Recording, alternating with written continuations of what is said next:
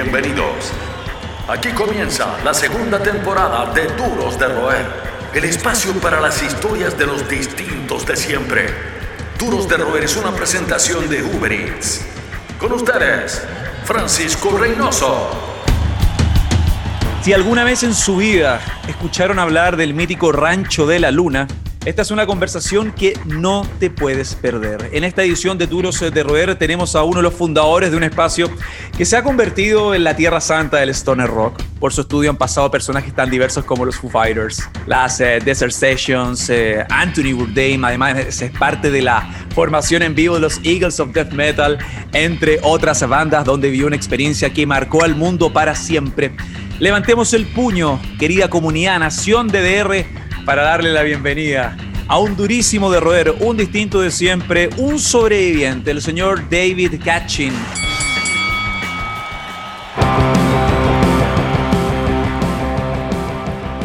Hey David, how's it going? Man, thank you for having me. It's a big honor. Well, um, tell us how have you been living through this pandemic? Um, are you at home or Rancho de la Luna? Uh, I'm at home right now, but uh, I'm headed to the studio. Uh, been working a lot on music over there, uh, trying to do the best I can by myself. Occasionally, uh, we've had a couple of Earthlings and Mojave Lords sessions where we all got tested and quarantined for a while, and then got together and made it safe. But yeah, mostly it's been uh, me alone in the studio. H- how are you dealing with it down there? Ah, well, doing remote radio shows, talking with you by Zoom, not by the normal way, face to face, or I don't know. But, um, well, I read tons of stories of Rancho de la Luna about your work too, uh, David. Tell us how you've been living through this pandemic, um, but in terms of um, your work, describe, for example, a normal day at the ranch before and during this pandemic. Besides that, you well, just recent mentioned. Well, before it would be meeting up with whoever's going to record there, whatever band, and you know, starting the day with some tea and some breakfast and uh, getting set up and recording. And now it's just me starting with tea and breakfast and setting up and recording. But the, the studio's always set up and ready to go. Everything's always mic'd. So it's it's pretty easy. You just have to get an idea and start recording it, it's it's uh not quite as fun without your friends over though. That's that's the the worst part. But we, you know, we're very lucky in this day and age that you know we have these kind of technical advances where we can zoom each other mm. and talk to each other and and uh, you know recording wise most of my friends have pro tools at home so i can start a song and send it to someone else and they can work on it and send it back and we can be friends and talk together like this where you can see each other you know it's, it's definitely a lot easier than it used to be when you had to send a letter you know yeah at the turn of the century you had to wait yeah. months before you heard from your family mm. it's hard to stay positive nowadays yeah i mean you just gotta you just gotta keep powering through it i mean there's so much craziness in the mm. world as as well. You know, besides the pandemic, yeah. lots going on all all around the world. So mm, hard times. Yeah, but you know, there's still a lot of beauty in the world. So you just have to remember all that's good and keep it together. Yeah. Well, David, um, on this show, Duros de Roer, we like to um, travel uh, into the past of our guest and talk about their musical foundations and um, early experience. When you were younger, what records did you listen to which uh, blew your mind? Were you a big fan of something? Oh yes, uh, well, you know I'll I'll be sixty in June, so I, am wow a lot older than most people that you probably have on the show. But you look good. I, thanks. So do you. Um, I grew up in a in a family that loved music. My brother uh, was in bands. My other brother and sisters listened to a lot of music. My parents listened to music. So it started the same, you know, as most people my age, a lot of AM radio, you know, 60s hits um, that developed into, you know, Beatles, Stones, Hendrix, then into Led Zeppelin, Black Sabbath, David Bowie, um, all that kind of stuff. You know, that was stuff my brothers and sisters were listening to. So they got me into great music at an early age. Uh, I think I remember buying uh, David Bowie's Ziggy Stardust album for wow. my sister the year it came out for Christmas. That's what she wanted for Christmas, and I bought that. and that was kind of the first uh, album that really blew my mind as far as production and everything. But my my brother's band, uh, my brother had a, a band with my uncle, and they played everything from Bowie and uh, Aerosmith and uh, Led Zeppelin, Jimi Hendrix, Alice Cooper. So I got I got the glam era. Yeah, you know, and I, I still listen to all those bands t- today. You know, I listen to a, a, lot of new music, but mostly I kind of go back to the 70s. I, I like the production of the 70s albums mostly myself.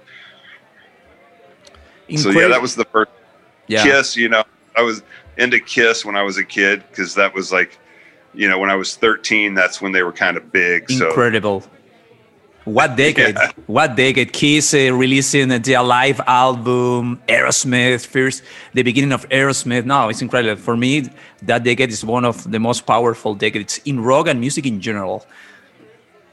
Yeah, I mean, I was I was very lucky, and and I lived in Memphis, which is uh, you know a, a, pretty big music town.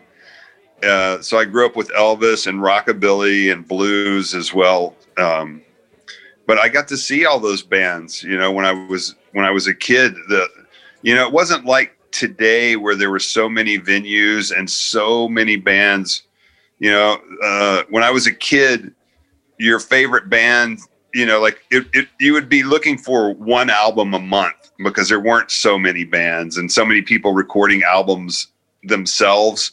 You know, it was a big deal back then. You know, so you had to save up all your money from uh, you know yard work that you would do as a kid and then you would buy the one album that came out that month and then there'd maybe be like two to three shows a month that you might want to go to two if you were really lucky three if if you know it was summer but it was great because you know like one month you'd go see alice cooper the next month you'd go see rush or kiss or rush and kiss together or you know, I saw Black Sabbath with Van Halen when I was a kid and just all sorts of stuff like that. So it was, it was a really interesting time to grow up and, and really fun. La calle es su escuela, el rock su universidad. Seguimos conversando con los duros de roer. Well, David, switching a little bit the, the topic, um, I wanted to talk about the Rancho de la Luna without exaggerating. Exaggerating, um, it's a kind of Abbey Road for rock since the 90s because a lot of important bands have recorded there. Uh, Anthony Bourdain was also there. The Foo Fighters documentary shows it. What does this place mean to you? It means everything. It's it's my life. You know, it's it's it's what I live for. Um, I've been very fortunate. My my friend Fred Drake, who passed away in 2002 he moved there in 1992 because he wanted to get out of the city and he always dreamed of having his own studio. He was a really great musician and engineer and producer and songwriter. And we were really good friends. And he moved to the desert and he asked me if I wanted to be partners in the studio with him. So I became partners with him. And, you know, we've, we've been building the studio since 1993 and when he passed away in 2002, I took over the studio, and it's my whole life. You know, I just put everything back into it, and I've been extremely fortunate to have such great bands, Iggy Pop, you know, Foo Fighters. Wow. You know, a lot of the most of the bands are friends of mine. That you know, the Arctic Monkeys, uh, Queens of the Stone Age, all those bands I've either played with or toured with or just been friends with. So yeah, the studio is pretty much everything to me. So, you just mentioned Foo Fighters. Uh, well, tons of anecdotes, but do you have any real memorable anecdote that you could, that you could share with us? Oh yeah, um, I mean, so many. They're all imagine that. Know, they're, all they're all so fun. Uh, I remember uh, we recorded uh, a Kyuss single at, uh, a long time ago because we were all friends. I, I toured with Kyuss as their guitar player, and we were all really good friends. We were all from the same area, and uh, I remember when we were recording the the the single, uh, Fred, we we had all uh, taken mushrooms, and this was after the recording, but we were mixing, and everyone took mushrooms, and uh, Fred had a horse named Cashmere, and he he decided to ride the horse into the house while everyone was tripping, and uh, that was a pretty memorable moment. But there, I mean, they all they all have, you know, every session has their moments, and they're also fun because uh, if you come out to the studio to the Rancho, it's it's a lot different than being at a big studio in like Los Angeles or something that. You, in most studios, you go inside. There's no windows. You know, you're you're kind of in a you're in a box, you know. In this uh, rancho, all the windows are open. You can sit outside while you're recording. And so you, you feel like you're part of the environment as well. And it doesn't feel like you're inside. So you can sit outside with the doors open while people are recording. And we've done a few desert sessions where people were writing songs on the back porch and on the front porch and next door while we were recording so in a day, we had recorded four or five songs because people were just writing, sitting around outside. Those kind of moments are great, you know, because you walk outside and somebody's got something cool going on there, and you walk out to the front porch and someone's got something going on there, and then you you listen to the song someone just recorded. So yeah, there's there's so many different great ways of experiencing recording there as you said, there is a lot of memorable, memorable uh, anecdotes. That was an insane one. And in in terms of sentimental value, what is the most valuable um, thing for you about Rancho de la Luna? What's the most valuable thing? Yeah. Uh, in the studio, instrument wise, or just? Yeah. It's about the place, the vibe, the memories in oh. terms of in terms of in a sentimental way you know yeah uh, you know everything everything it's there's there's a lot of stuff in there that um uh, I don't know what you would call them there, but there there's a thing called the swap meet where they sell like people go and they kind of sell their junk and mm. uh, things that they're getting rid of, and they sell it really cheap. So uh, Fred and I used to go to the swap meet and buy all sorts of paint, like paintings, uh, artworks, instruments, and the studio is filled with that as well as instruments and amplificate amp- amplifiers and gear, and it all comes together to make the studio. So it's all, even though there's a million little things, they all create one thing together. They they, they all help with the vibe of the studio. Están en todas partes. Son los duros de roer. And are you, David, um, are you somehow creatively inspired by being in the desert? How does this natural environment influence your work? Oh yeah, absolutely. Because it's you know you're you're uh, it's pretty wide open here. There there's more people now than when we started the studio. Not many people especially musicians or younger people lived in the desert. Um, it's we we used to joke that when we started the studio, there were no people between the ages of ten and eighty except for us, because kids didn't want to live there. It's kind of where you went to retire. But now, uh, since cities are getting really expensive and LA is only a couple hours away, yeah. people are moving here to to you know. I, I think that's pretty much everywhere in the world, people are, are escaping the cities because of the the expense of it. But yeah, I mean, out here it's pretty. Uh, I'll take you outside in a minute. It's it's really cold right now, so I didn't want to do the interview outside, even though it looks a lot cooler. But before we end, I'll take you outside and kind of show you where what it looks like.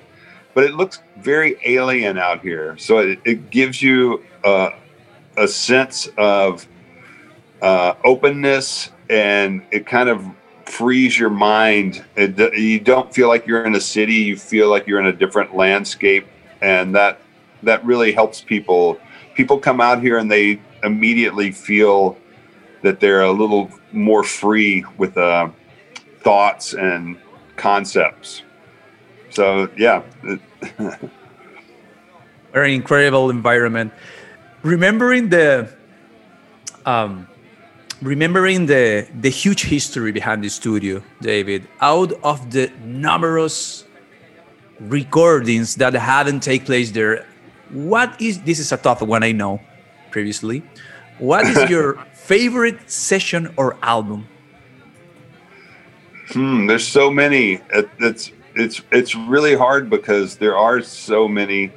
Um, the desert sessions are always really fun because that's a lot of you know a lot of really cool people getting together and having a great time and uh, you know there's no there's nothing set in stone people just come and create uh, all the earthling sessions with fred and pete yeah. and Adam, the guys i play with those are always those have always been really fun um, probably my favorite session is uh, when just Fred and I would record together mm. because uh, it it just felt great to be with Fred. He was a really cool guy, and we would, uh, you know, we would we would take mushrooms and drink coffee and smoke weed and perfect match. Just, yeah, and just like turn on the tape machine and and we had a we had a couple of cool synthesizers and a couple of guitars and those those were really fun sessions because those were really intimate. But the, like the desert sessions are fun because that's like a dozen people that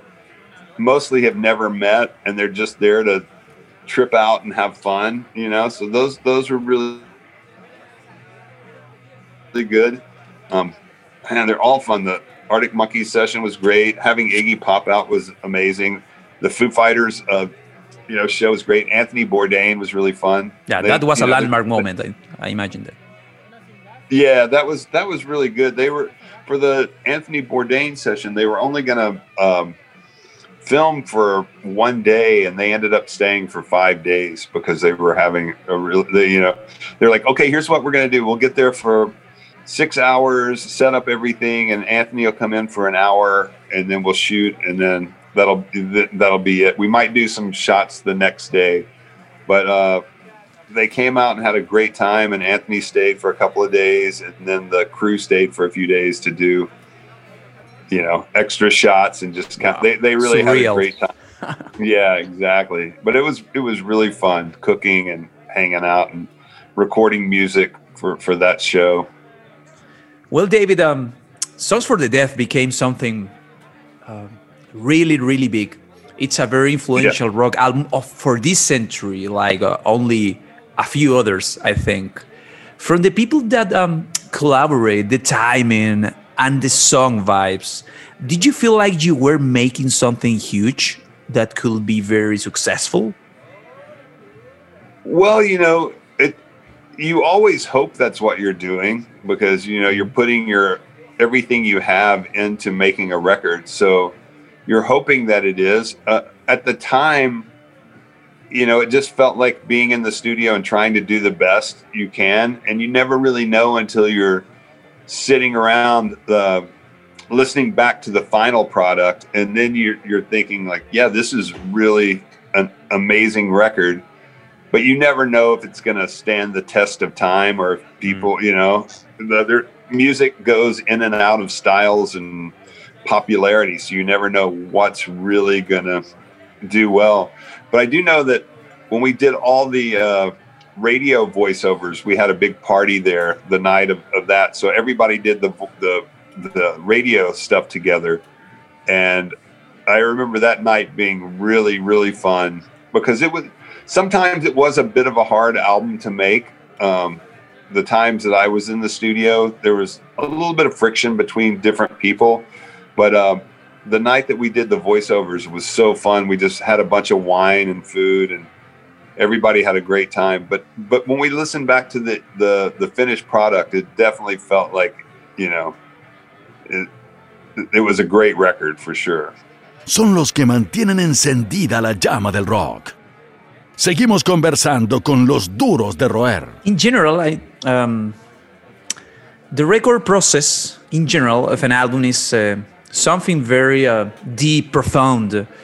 Sometimes the producer can end up being the psychologist of the band. Do you remember yeah. any similar experience? During during songs for the deaf? Or yeah, and being the psychologist of some band, some intense moment in terms of uh, you know relationships, connection. Oh, always. uh, you know, most of the time it's pretty easy, but of course you you do have those moments with certain people where uh, you know things are you know you're trying to get the people to to come together and be one. Uh, sometimes people do drugs, and uh, that creates a bit of a problem for a lot of things. So yeah, you definitely definitely as a producer you have to be a psychologist and keep everyone together and keep the vibe going and making sure people stay on uh, stay focused and you know and try to have fun. I mean, that translates on the record. So you want you know, you want the vibe to be good unless maybe it's a really violent heavy album and then maybe that's a, a good thing that people are all fighting each other. Switching a little bit the topic, uh, David, I read somewhere that um, you guys make mezcal and it is properly named Rancho de la Luna. it is. It's tell true. Us, tell us about it and seriously, how can we import it to Chile? It will be epic to have some at our, our bar, for example. well, we are, we're we're working on that right now. We uh we had a minor setback. Uh, we we started a couple of years ago. We had a minor setback with some partners that that we got rid of, and we just relaunched the Rancho de la Luna Mezcal, the greatest mezcal in the world. Mezcal. Uh, and uh, it's really it's really the best mezcal, and we're doing we're doing really well now. But we're working on South America as Can't we wait. speak yeah, it's it's it's really the best mezcal I've ever had, and we're doing really well. But my my uh, my my friend and my business partner Bingo Ritchie, who he and I also have Mojave Lords, another band together.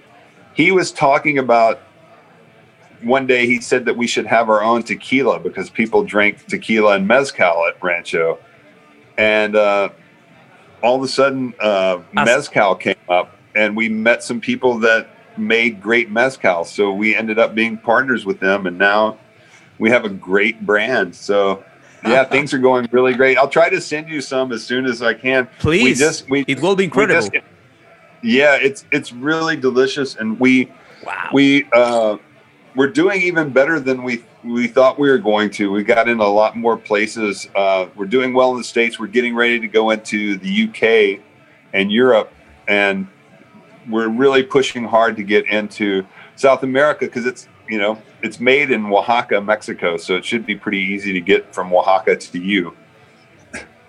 but I'll send you the first bottle.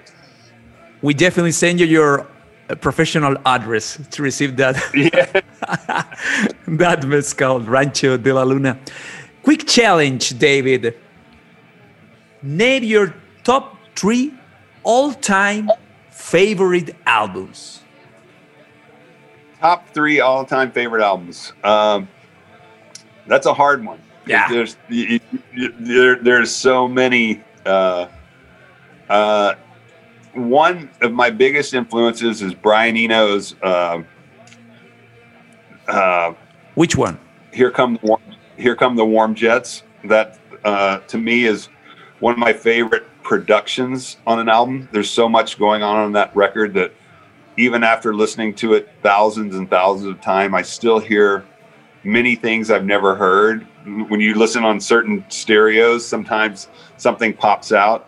So I, that one was a huge influence on me production wise.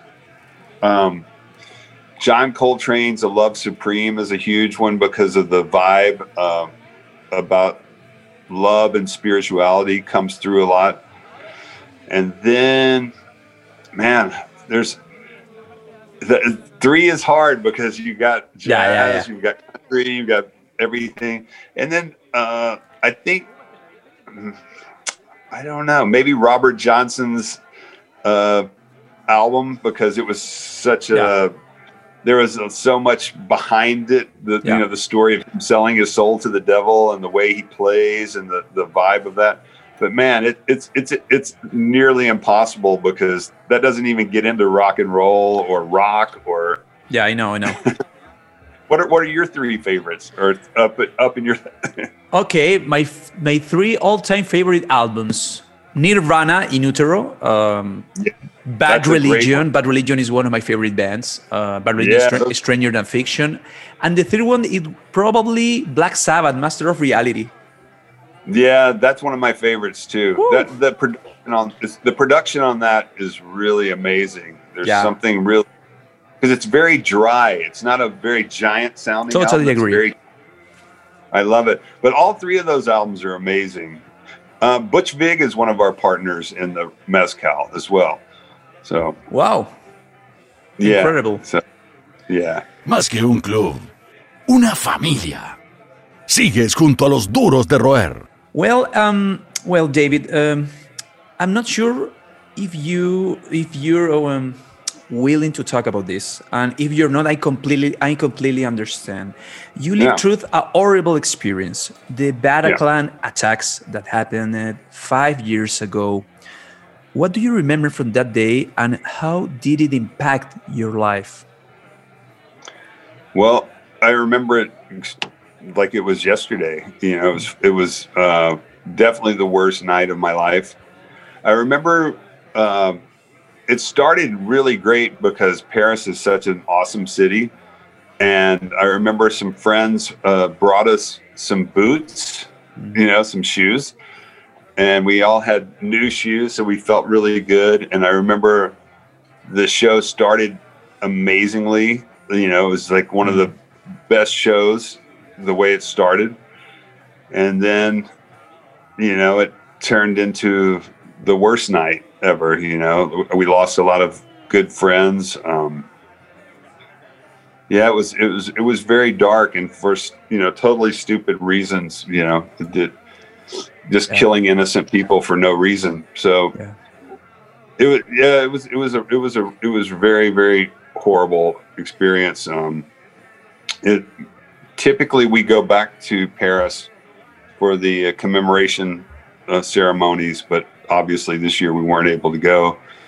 But yeah, we lost a lot of we lost a lot of friends, and um, it's it's it's rough. We still stay in touch with a lot of the people, and Yeah. I still see people, you know, when I can.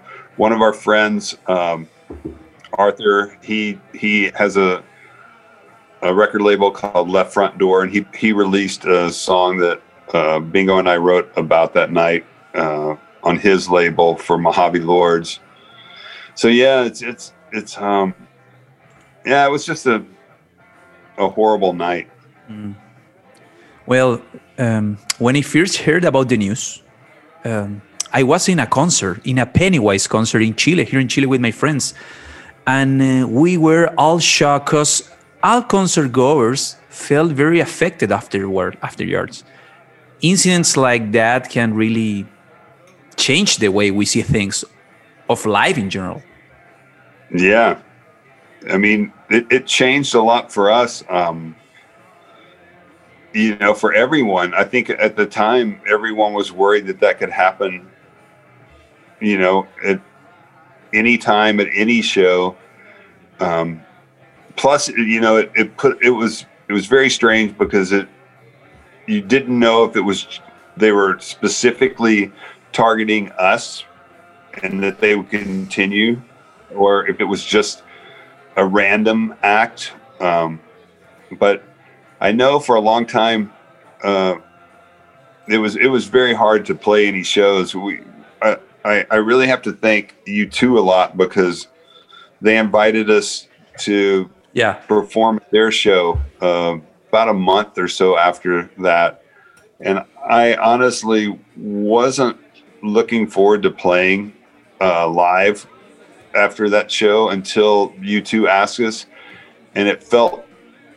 It, you figured if you were going to be safe, it would be at a U2 show because they would have plenty of security. But they flew us to Paris first class and put us up in the hotel, like our rooms were right next to theirs at the same hotel, and they they were very very cool. They helped us through it, which is you know I'll always owe them. And I've always loved that band anyway. I've, I've always thought they were really cool. They you know some I I saw their first tour in Memphis, and I've loved them since their first album. So it was it was a huge thing. They really helped us through that. Somos duros de roer y nos gusta. Sigues conectado al Club de los Distintos de siempre. And it feels real, that show, not just a marketing thing, you know? It Oh, it feels real, real. The, the purpose. Yeah. And how was that uh, to, to hang out with the guys, hang out with, with, with Bono, the vibe up the stage Yeah. after some time? Well, you know, it was it's really great, and the the Edge is super cool. Um, they they all were really really cool. I, I spent more time hanging out with the Edge because uh, he and his wife come to Joshua Tree. They live in Malibu, and they come to Joshua Tree, so we had a lot to talk about.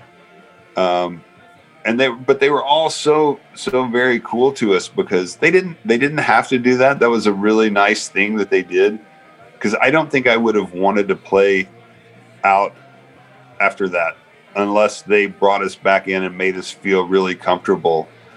But the you know they they actually really care and they're it's interesting they get a bad rap because they actually care about things.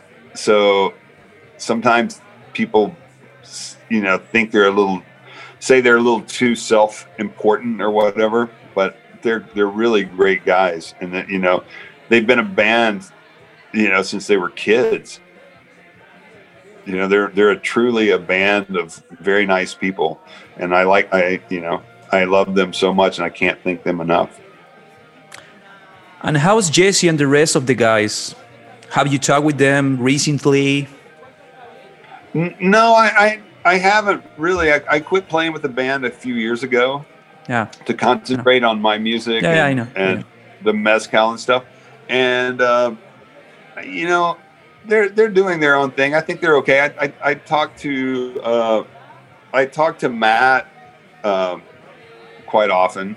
Matt McJunkins, who was the bass player during the Bataclan, and I talked to Eden. But uh, Jesse's kind of doing his thing. He, you know, he um, he didn't seem to care for me not wanting to play with the band anymore. So uh, n- nothing bad. We just don't really talk. You know, we both have different lives now. Yeah. Well, time flies and lives change every day or every Yeah. year. Um, yeah. Uh, David, how do you see the future in a more uh, global way, in your own terms, in your own experience, in your own lo- knowledge? How do you see the future? Well, I'm hoping that everybody comes together. It looks like, um, you know, they're coming up with some, you know, vaccines for COVID, which hopefully will bring uh, the cases down considerably, and you know, um, hopefully people can really get get back on track. It's it, the whole COVID thing has uh, affected everyone I know from you know most people i know work in restaurants and hospitality and uh, are musicians everything from you know truck drivers to guitar techs to lighting people like uh, venue owners i mean so many people are just you know everybody i know is barely hanging on now so i'm hoping that I mean, I always try to stay positive no matter what because you can't you can't give up hope because you know that then you're totally defeated and there's no point. So I'm just hoping that everybody comes together. Um, it's interesting because so many people are are trying to have division and you know like they're spreading division and weirdness and I think that people really need to come together and I'm hoping that the that this maybe brings people a little closer together and you know, shows people that we should be cooler to one another and help each other a little more. Bienvenidos al Club de los Distintos de siempre. Continuamos rescatando historias de vida y rock and roll junto a los duros de roer. Well, David, I, de- I definitely enjoyed this talk, talking with you, chat with you. Thanks for doing this. Man, thank you so much. I really enjoyed it too. I I, I can't wait till we can uh, meet each other in person, and uh, Definitely. I'll bring you a bottle. Of, I'll bring you a bottle of the mezcal so that we can toast to a Please. better a better future for everyone. Ok, David Catching, un personaje en todo sentido, un arquitecto también del rock en las últimas décadas en Duros de Roer. Thank you. Esto fue Duros de Roer Podcast. El último apaga la luz. El Club de los Distintos de Siempre fue presentado por Uber Eats. Hasta la próxima.